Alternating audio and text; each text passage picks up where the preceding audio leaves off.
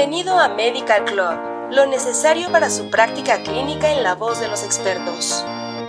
Material de uso exclusivo para profesionales de la salud en México. Al reproducir este podcast está confirmando que es un profesional de la salud. Bienvenido a este nuevo capítulo de Medical Club. El día de hoy hablaremos del tratamiento temprano optimizado Esperamos que el contenido de este podcast te sea de ayuda para ti y para tus pacientes. La depresión es un trastorno mental muy común. A nivel mundial, más de 264 millones de personas de todas las edades la sufren y se considera una de las causas primordiales de discapacidad, además de uno de los principales contribuyentes a la carga global de enfermedad. Aunque existen tratamientos efectivos para los trastornos mentales, entre el 76 y el 85% de las personas en países de ingresos bajos y medianos no reciben un tratamiento. Algunas de las barreras para una atención eficaz incluyen la falta de recursos y de proveedores de atención médica capacitados, el estigma social asociado con los trastornos mentales y la evaluación inexacta. Del 40 al 60% de los pacientes con depresión no logran demostrar una respuesta al tratamiento con medicamentos antidepresivos de primera línea y solo una proporción de aquellos que sí responden logrará una recuperación completa. Según la Asociación Estadounidense de Psiquiatría, el objetivo de la fase aguda de tratamiento debe ser inducir la remisión del episodio depresivo mayor y lograr un retorno completo al nivel de funcionamiento inicial del paciente. La fase aguda de tratamiento del trastorno depresivo mayor consta de tres pasos.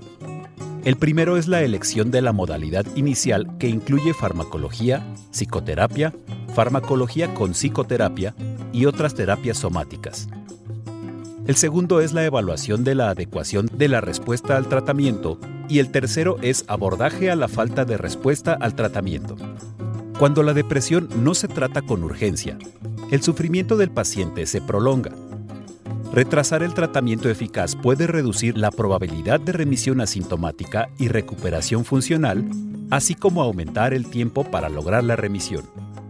El no tratar la depresión mayor de manera rápida y eficaz puede tener efectos duraderos en la estructura y función del cerebro de los pacientes que pueden empeorar progresivamente con episodios depresivos sucesivos.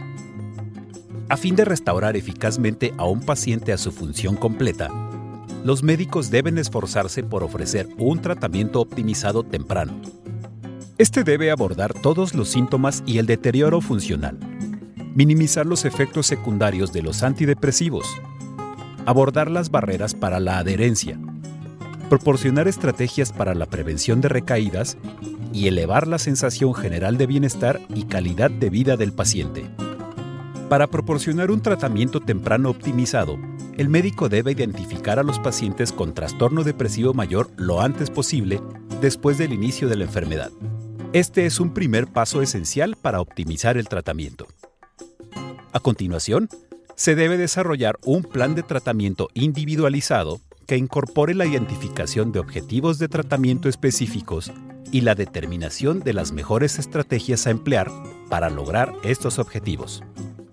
Un plan de tratamiento exitoso también incluye la educación del paciente sobre las opciones de terapia, los posibles efectos adversos asociados y el curso esperado de recuperación.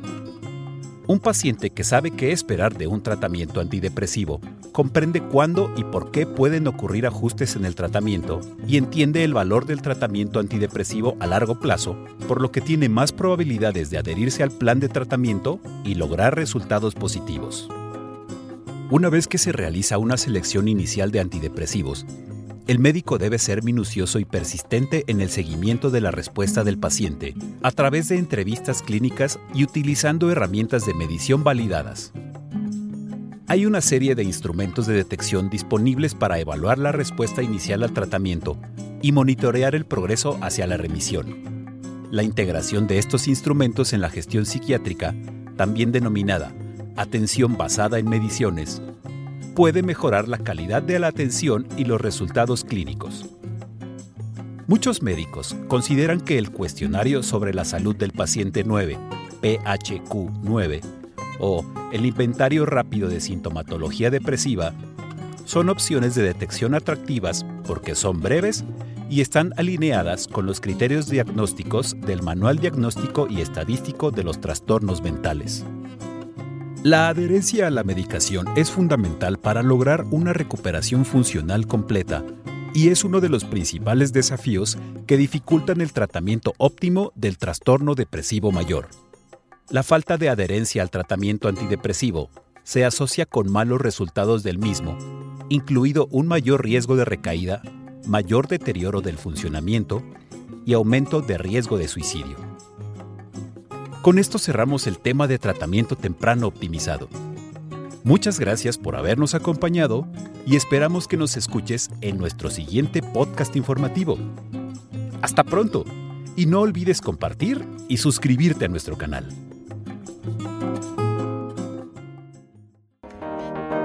Esto fue Medical Club